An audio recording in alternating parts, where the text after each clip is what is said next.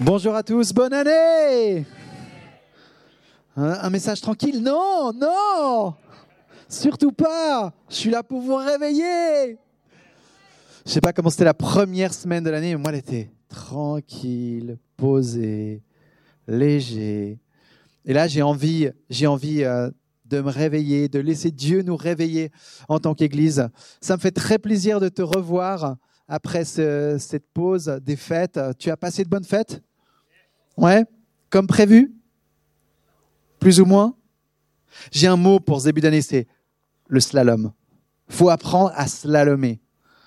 Parce que c'est jamais comme prévu. On est en train de l'apprendre férocement en ce moment. Je pense entre les casse-têtes pour comment se retrouver avec la famille, il a fallu slalomer. Euh, je pense à ceux qui ont passé leur fête euh, dans leur chambre. Il y en a un, c'était un peu dur. J'ai bien pensé, euh, à eux. Moi, j'ai eu la chance de passer entre les gouttes, mais le mois de janvier, il s'annonce encore chaud. Il va falloir slalomer, slalomer pour pour continuer à vivre parce qu'on est vivant, pas s'arrêter, pas avoir peur de ce qui vient devant, puis en même temps pas se faire coincer non plus dix jours en quarantaine. Slalomer parce que en tant qu'Église, je suis convaincu que ce qui nous attend devant, c'est le défi de pouvoir prendre soin des uns des autres en tant que communauté, tout en étant en plein dans une pandémie. Donc comment on fait ça? Je ne sais pas à quoi va ressembler cette année, où est-ce qu'on va se retrouver à la fin de 2022, mais je sais une chose, c'est qu'avec Dieu à nos côtés, on va amorcer un virage après l'autre et on va se laisser nous inspirer. On a choisi en tant qu'équipe pastorale de démarrer cette année, de se laisser inspirer par la lettre aux Colossiens, parce que je crois qu'il y a quelque chose pour nous, pour notre Église, qui va nous faire du bien. Et on va laisser ces mots, ces paroles de Paul venir nous encourager. Vous êtes prêts? Janvier, février, we are alive. Nous sommes vivants. L'année dernière, en 2021, on était sur ce thème de, de regarder à Jésus qui est la, la résurrection et la vie. Et puis, ben, très logiquement, quand on a commencé à prendre l'habitude de regarder à celui qui est la vie, ben, on réalise qu'on est vivant. On est vivant, donc on est appelé à rugir. Je peux vous entendre rugir. oh yes, vous êtes là. C'est trop bon. Ok, cette lettre aux Colossiens, je vous propose de la lire ensemble, euh, semaine après semaine, portion après portion, mais je te défie aussi de la lire euh, chez toi, le matin, de prendre certains passages, de laisser cette lettre t'inspirer. Elle se lit quoi en 20, 25 minutes. Les quatre chapitres, c'est assez rapide. Et, euh, et je te garantis, ton, image de Jésus, ton, ton regard sur l'Église va, va changer véritablement. Et Paul, je crois que ces encouragements euh, de l'époque, ils sont aussi des encouragements qui sont pour nous aujourd'hui. Je crois aussi que sa vision de, de Jésus, elle est fondamentale pour nous permettre d'avancer ancrés dans notre foi. Et je crois qu'aussi sa perspective sur l'Église, sur la communauté, sur la façon de prendre soin les uns des autres, elle va être une aide énorme pour nous. Alors laissons, laissons nous inspirer. Moi, j'aimerais commencer, c'est mon rôle aujourd'hui, à poser un peu le contexte. Donc on va regarder et comprendre aussi comment est-ce que cette lettre elle a été écrite pour mieux pouvoir plonger dedans. Donc, Colosse, ou on devrait prononcer très justement Colossae, c'est une petite ville euh, qui est euh, dans la région de Phrygie. Ça correspond à la Turquie actuelle. On peut voir sur une carte derrière moi où c'est situé à peu près. Oh, T'es de ça, ouais. Voilà, merci. Donc, on a cette, euh, cette carte de l'Empire romain. Et là, je suis en train de regarder. Voilà. Vous voyez ce qui est écrit comme Asie dans la zone rouge. On a Éphèse. Et puis si tu continues le long de la vallée, tu arrives à Laodicée et puis plus loin à Colossae. Et donc là-bas, des Juifs s'étaient installés et euh, s'étaient finalement euh, mélangés au reste de la population. Donc cette ville était connue aussi pour avoir, on va dire, un background culturel, de- d'origine, de, religion également, qui, est très, qui était très diversifié. Ça va faire partie aussi de ces défis auxquels Paul sera confronté. Qu'est-ce que je peux vous dire d'autre? Paul ne connaît pas les Colossiens personnel- personnellement. Il les a jamais vus. Est-ce que tu as déjà, toi, écrit une lettre d'encouragement à quelqu'un que tu ne connais pas? On va, on va y revenir tout à l'heure parce que c'est là-dessus que j'aimerais mettre le doigt aujourd'hui. Mais pour la petite histoire, à 200 km de là, Paul a passé deux ans, plus de deux ans, à Éphèse. Et là-bas, il avait commencé avec la stratégie euh, d'entrer dans les synagogues pour parler de Jésus, pour annoncer la bonne nouvelle de l'Évangile. Puis il a vu qu'il n'était pas bien reçu. Donc il s'est dit, il faut que je trouve un autre moyen de continuer à parler de l'amour de Dieu et comment il s'est révélé. Et donc il a ouvert une école chez quelqu'un, un peu plus discret, une sorte de discipleship college, on pourrait dire. Hein. Et tous les jours, il enseignait. Et si tu, euh, et ça c'est ça qui est intéressant avec le Nouveau Testament, en prenant d'autres lettres ou en prenant les actes, tu commences un petit peu à reconstruire l'histoire et à comprendre comment ça s'est passé. Et en fait, en allant voir dans Actes, Acte 19, on peut lire quelle est la réputation de, cette, de ce discipleship college après deux ans. Vous voulez lire ça avec moi? Voilà ce qui était dit, versets 10 et 11. On nous raconte que tous, tous les habitants d'Asie, juifs et non-juifs, entendirent parler de l'Évangile. Avec une petite Bible School du soir.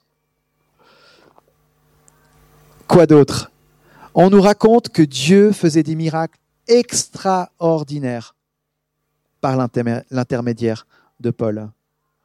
Et en creusant plus avec les lettres euh, de Paul qu'il a écrites aux différentes églises, on comprend qu'en fait, il y, a des, gens qui se sont levés, qui ont suivi ses enseignements et qui ensuite se sont levés et qui ont commencé à implanter des églises dans la région autour. Et Philémon, Epaphras notamment, ce sont des hommes qui se sont retrouvés à Éphèse et qui sont retournés dans leur ville, c'est-à-dire à Colossae, et qui ont démarré cette église. Donc voilà pourquoi Paul, il n'a pas eu besoin d'aller jusqu'à Colossae pour construire des églises, mais c'est par ceux qu'il a formés, par ceux qu'il a enseignés, que l'évangile a continué à se répandre dans les différentes vallées d'Asie.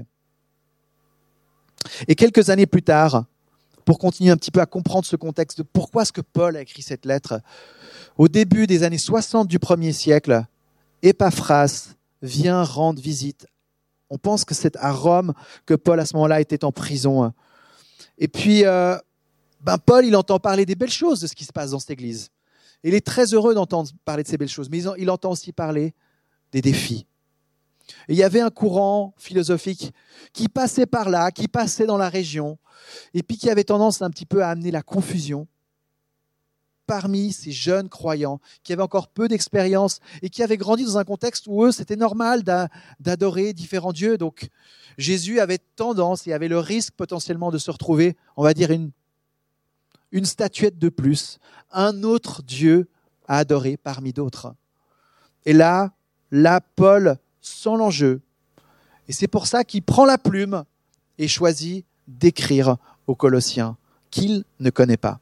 Et moi, je vous propose de démarrer aujourd'hui en lisant les huit premiers versets du chapitre 1, parce qu'il y a quelque chose qui m'a touché, et on va en parler tout à l'heure. Plongeons ensemble. Vous êtes prêts? Trop bien.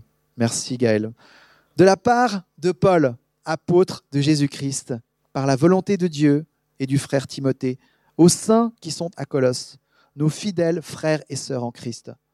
Que la grâce et la paix vous soient données de la part de Dieu, notre Père et du Seigneur Jésus-Christ.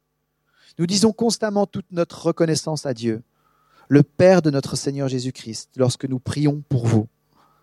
En effet, nous avons été informés de votre foi en Jésus-Christ et de l'amour que vous avez pour tous les saints, à cause de l'espérance en Jésus-Christ, non à cause de l'espérance qui vous est réservée au ciel.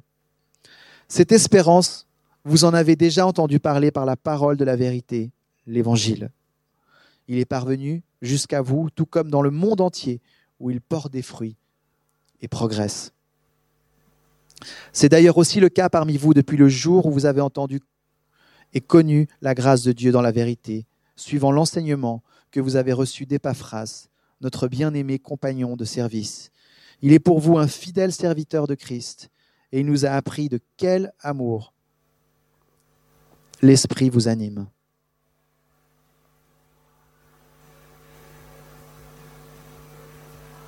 Le cœur de Paul pour cette Église me touche. On voit que il prend des nouvelles, il se réjouit, il prie pour eux et il prend le stylo, la plume et il leur écrit. Et ma question, je vais commencer avec ça, mon message aujourd'hui, c'est mon premier point. Comment est-ce que ça se fait qu'à Rome, on prie pour Colossae?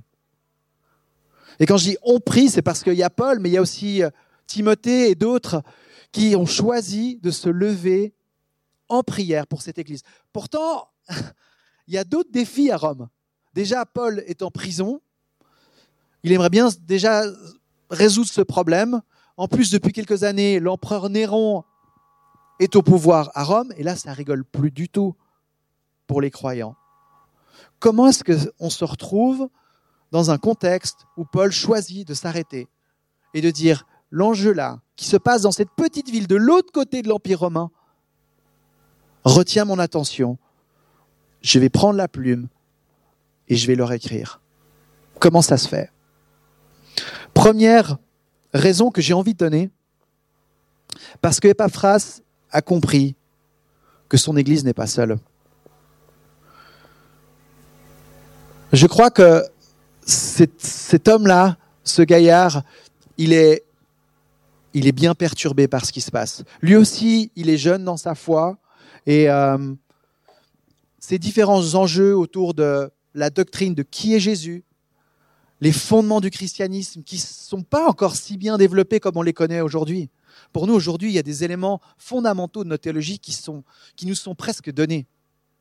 Mais au premier siècle, en l'an 60, il en est quoi? Donc la théologie n'est pas phrase, elle est secouée. Et il a beaucoup de questions auxquelles il doit faire face, avec lesquelles il se retrouve un petit peu démuni. Et il va choisir de demander de l'aide. Et j'aime voir en Épaphras quelqu'un qui qui va chercher à s'entourer. Et là, il regarde un peu autour de lui, et sans doute qu'ils sont tous en train de se dire, bah là, on fait quoi? Quelles sont les réponses qu'on donne? Comment est-ce qu'on répond à ces questions qui sont posées? On avait les Juifs qui étaient là et qui amenaient aussi leur vision des choses. Donc il y avait tant des enjeux de légalisme qui venaient se mélanger, tant des enjeux un petit peu de vie très euh, libertaire où tout était possible et permis. Et là, Epaphras j'imagine à sa place se dire, mais le seul qui peut m'aider, c'est Paul. C'est celui qui m'a tout appris. Et pourtant, il est en prison à Rome, à des milliers de kilomètres. Qu'est-ce que je fais? Il a choisi d'aller le voir, de faire cette longue route. Et il s'est dit, OK, c'est auprès de lui. Je ne sais pas si je vais pouvoir le voir dans sa prison, mais il faut que j'essaye. J'ai besoin d'aide. J'aime trop mon église, j'aime trop ma communauté pour la laisser se disperser et s'enterrer dans une sorte de confusion qui nous mène à plus rien. Donc, c'est dans ce contexte qu'il va voir Paul. Et Paul va le soutenir. Paul va s'arrêter sur ce disciple qui choisit d'être redevable envers lui. Et cette vision-là de l'Église me touche. C'est les marques d'une Église qui est en bonne santé. Une Église qui choisit de s'entourer, d'aller demander de l'aide, de comprendre qu'il y a des soutiens extérieurs, mais de comprendre aussi que dans les rangs de l'Église, on peut réfléchir ensemble face aux situations et aux problèmes donnés. Bref, tout ça, moi, m'a permis aussi de réfléchir et de me poser la question, comment est-ce que je vois notre Église aujourd'hui, en cette fin d'année 2021, début 2022. Et j'ai eu l'occasion de prendre des temps de réflexion, de passer au travers de toute cette année 2021, voir les belles choses, voir les défis, comment est-ce qu'on a passé au travers de ça. Et ce qui a gagné mon cœur, c'est ma reconnaissance envers, euh, envers tellement de gens d'entre vous veux dire, oui, on a, une équipe du staff, on a une équipe pastorale dont je suis tellement reconnaissant. On a des leaders clés qui prennent des places dans des, dans les rôles dans l'Église qui sont tellement précieux pour continuer à faire notre job en tant qu'Église. On a des bénévoles fidèles qui sont là, qui servent, qui nous aident à pouvoir continuer à amener plus loin cette mission. Et en regardant et en réfléchissant à tout ça, j'étais là, je suis tellement, tellement reconnaissant Dieu pour la paix qui règne dans cette Église, pour les moyens qu'on a de pouvoir continuer à combattre le bon combat. Et j'aimerais honnêtement et sincèrement, ce début d'année, prendre juste le temps de vous dire merci. Merci pour ce que vous avez apporté. Merci pour vos soutiens. Merci pour votre confiance. Parce que pour moi, en tant que pasteur, pour d'autres aussi, Ruben, on se sent soutenu. Et on sent qu'on peut aller de l'avant.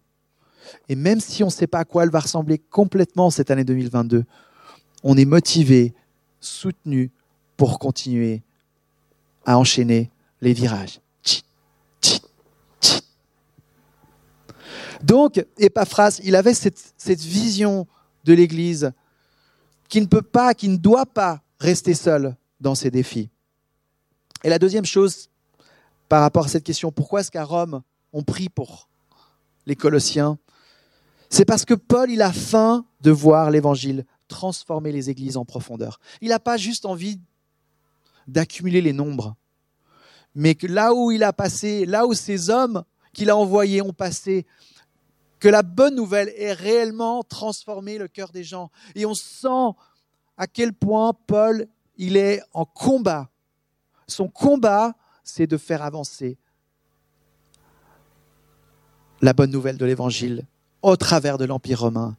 Je vais vous lire ce passage en Colossiens 2.1 pour, pour sentir à quel point c'est un homme qui est vivant et qui rugit même depuis le fond de sa prison.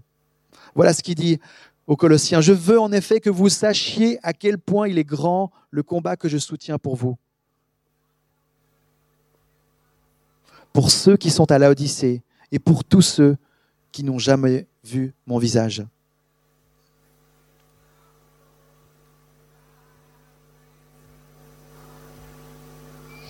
Paul, il a goûté à l'amour de Dieu. Paul, il a goûté à son pardon. Il avait fait tout travers. Il a eu une deuxième chance.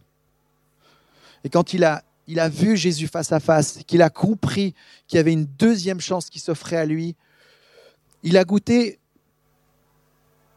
à une telle liberté, à une telle grâce qu'il n'est plus le même.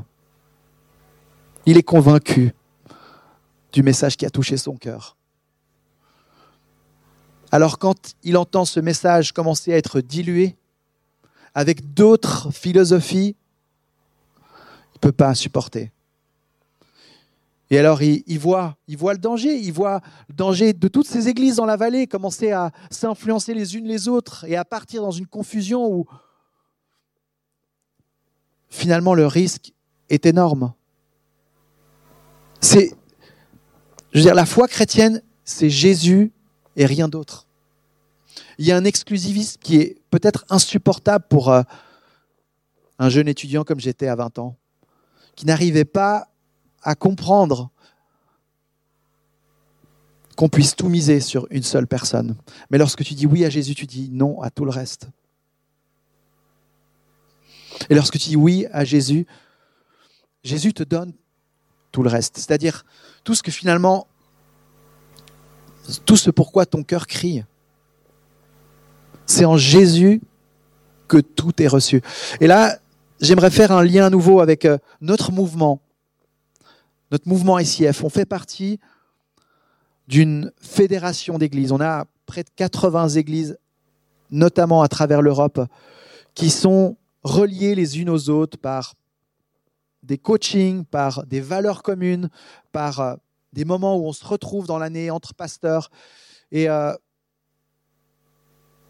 ce qui me touche dans ce mouvement, c'est qu'il y y a une rage pour partager la bonne nouvelle de l'Évangile.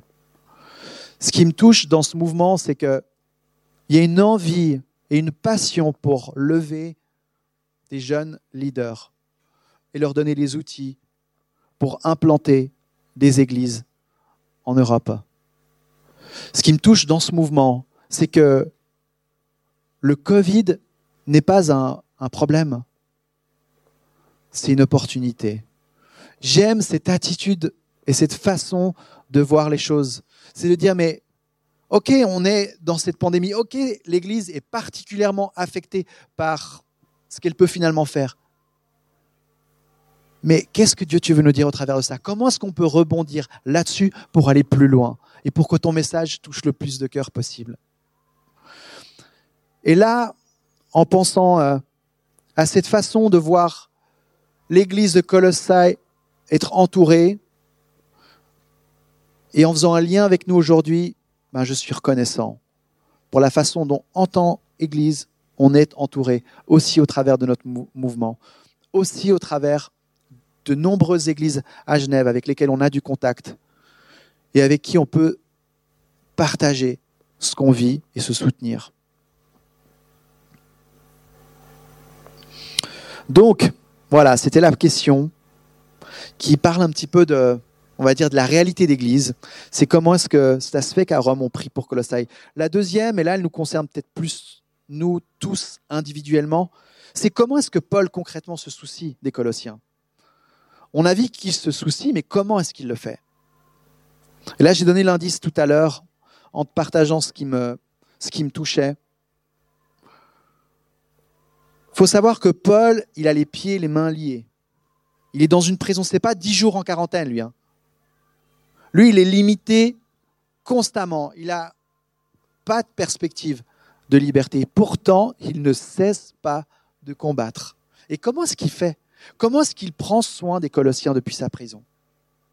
Ben, En regardant le texte, il y a quatre choses qui m'ont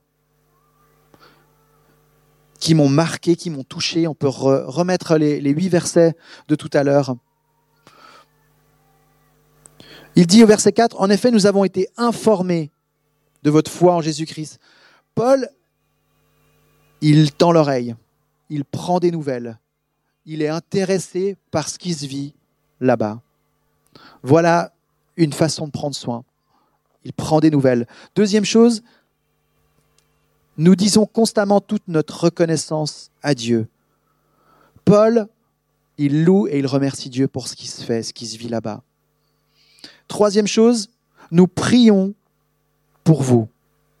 Et il le dit deux fois, à deux reprises. Nous prions pour les enjeux par lesquels vous passez.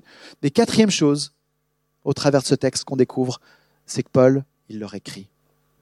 Il s'adresse à eux.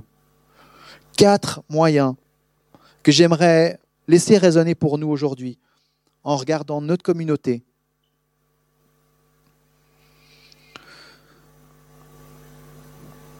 Comment est-ce qu'on peut rester proches les uns des autres? Comment est-ce qu'on peut, au travers de cette crise, même si aujourd'hui on est plus derrière notre poste de télétravail qu'avec la possibilité de pouvoir se réunir et faire plein d'événements, comment est-ce qu'on peut prendre soin les uns des autres?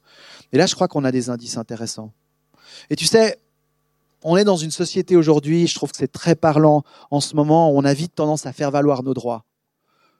Oui, j'ai droit à ci, j'ai droit à ça. Mais en retombant sur euh, Simone Veil, une philosophe française durant ses vacances, j'ai réalisé qu'il y avait une question intéressante par rapport à cette façon de voir nos droits. Et elle, elle dit non, non, attendez, on a d'abord des devoirs avant d'avoir des droits. Et j'aimerais parler un petit peu de cette nuance et te lire ce qu'elle a écrit, si tu arrives à comprendre. Un droit n'est pas efficace par lui-même, dit-elle, mais seulement par l'obligation à laquelle il correspond.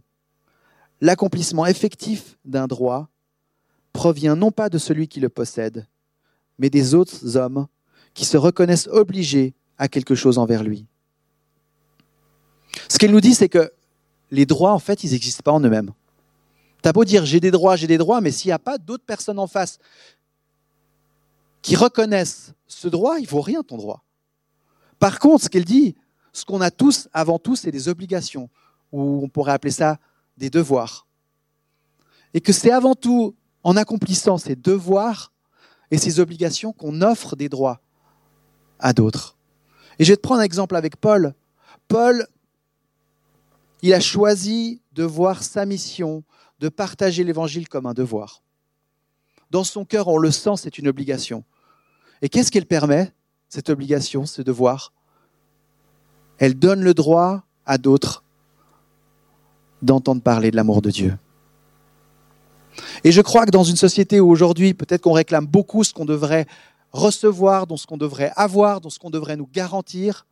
Je crois qu'on est appelé d'abord à se lever, à être connus comme des hommes et des femmes de devoir, c'est-à-dire qui sont dédiés, qui se donnent, qui sont au service de. Et alors, et alors, si on se met en mouvement avec cette perspective, on offre des droits, on offre des possibilités, on offre des cadeaux autour de nous. Et je te lance ce défi pour ce début d'année 2022, c'est d'être un homme, c'est d'être une femme qui, qui se met en route avec cette conscience du devoir, d'être quelqu'un qui prend soin de notre communauté, qui veille, non qui surveille, mais qui veille. On a tous un peu un certain réseau dans l'Église, de gens qu'on connaît, de gens qui nous tiennent à cœur, de gens dont on est appelé à prendre soin. Et comment est-ce qu'on peut faire? Laissons Paul nous inspirer. Prendre des nouvelles, remercier Dieu, prier pour tel ou tel enjeu, écrire.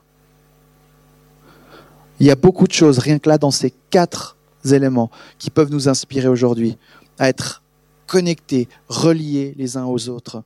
Et on le sait, ce message de l'Évangile, il va continuer à être savouré par les personnes de notre région qui sont en recherche, par l'amour qu'on a les uns pour les autres.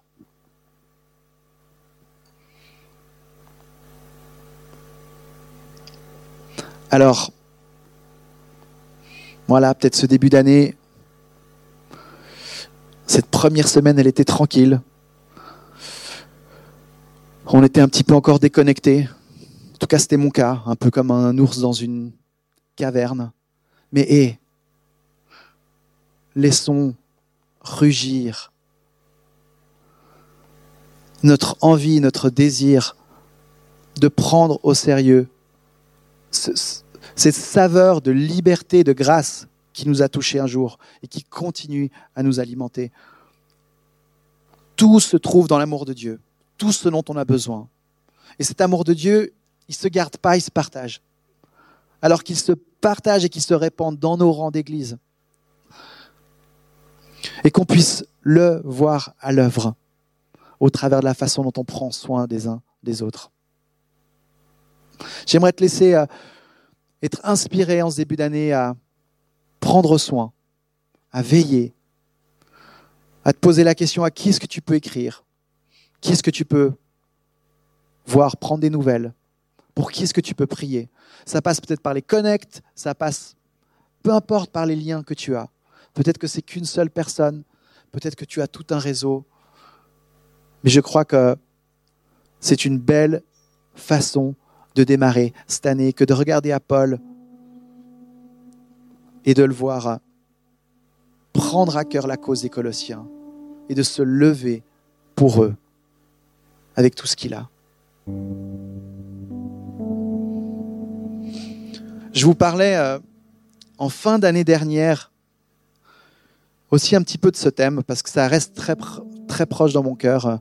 Mais je vous parlais de, de quelqu'un à qui j'avais demandé des nouvelles et puis j'avais pas eu de, nouvelles pendant plusieurs mois. Puis tout d'un coup, euh, trois mois plus tard, il m'écrit au moment où tout va bien à nouveau dans sa vie. Et je vous disais, mais c'est pas comme ça que j'ai envie qu'on vive les relations dans l'Église. C'est pas quand tout va bien, je suis là, et quand tout va pas bien, eh ben, je suis plus là. J'aimerais nous encourager à être vrais, même quand c'est dur, à pouvoir euh, trouver des personnes de confiance avec qui on peut partager ce qu'on vit. Il y, a, quelque chose de tellement profond qu'on peut partager dans l'Église qui se trouve nulle part ailleurs. Et c'est beau parce que la semaine dernière, j'ai pu écrire, nouveau, c'est en écrivant à cette personne, euh, parce que j'avais nouveau euh, perdu de vue et puis, euh, on a pu reprendre le contact. Et mon envie, c'est qu'on soit de plus en plus à, à voir les relations, la façon de prendre soin les uns des autres de la même manière. D'une façon, on peut être vulnérable, on peut être vrai, et on peut être vraiment un cadeau les uns pour les autres. Notre Connect, ces six derniers mois, on a fait un chemin en pleine pandémie comme on n'avait pas fait depuis des années. Parce qu'il y a vraiment quelque chose qu'on qu'on est en train de comprendre. Et on peut veiller sans être forcément dans les vies les uns des autres à fond, mais en, en étant là et en veillant. En ayant chacun quelqu'un pour qui on peut prier. Et faire ces petites choses qui fait que chacun se sent soutenu. C'est précieux. Et je crois que beaucoup de l'amour de Dieu se trouve dans ces petites choses. J'aimerais te laisser avec cette question pour le face-to-face. C'est un moment de réflexion, de prière, où tu peux laisser Dieu te parler. Voilà mes questions pour cette fin d'année, pour ce début d'année, pardon. Si Paul se soucie des Colossiens depuis sa prison, comment est-ce que tu te soucies des ICFiens depuis ton poste de télétravail? Je te laisse avec cette question et j'aimerais prier pour chacun de nous, moi y compris. Jésus, c'est vrai, en, choisissant de, vivre l'Église, on fait partie d'une famille, on est relié à quelque chose qui nous dépasse, qui est bien plus grand. Ça fait peut-être peur, et en même temps, c'est tellement beau et c'est tellement puissant. Et je crois que c'est ce que tu nous appelles à, voir en ce début d'année, c'est de voir la, puissance et la beauté de la communauté qui se déploie et qui prend soin les uns les autres. C'est des choses qu'on ne peut pas organiser, qu'on ne peut pas mettre dans un plan de stratégie. C'est des élans de cœur qui, qui jaillissent. Et Saint-Esprit, on aimerait te demander de nous visiter ce matin avec une vague d'amour qui, qui ne peut être contenue. Jésus, peut-être qu'on a tous des besoins et on aimerait tous faire valoir nos droits à satisfaire tel ou tel besoin. Peut-être que ça crie dans nos cœurs. Apprends-nous juste à faire le pas d'abord d'être fidèle, de tendre la main, de prendre des nouvelles, d'être celui qui va vers l'autre. Parce que je crois que c'est que quand chacun se met en route qu'on se rencontre. Papa, on sait bien si on attend tous dans notre coin qu'on nous donne ce qu'on a besoin, quelle perspective on a de recevoir ce qu'on attend.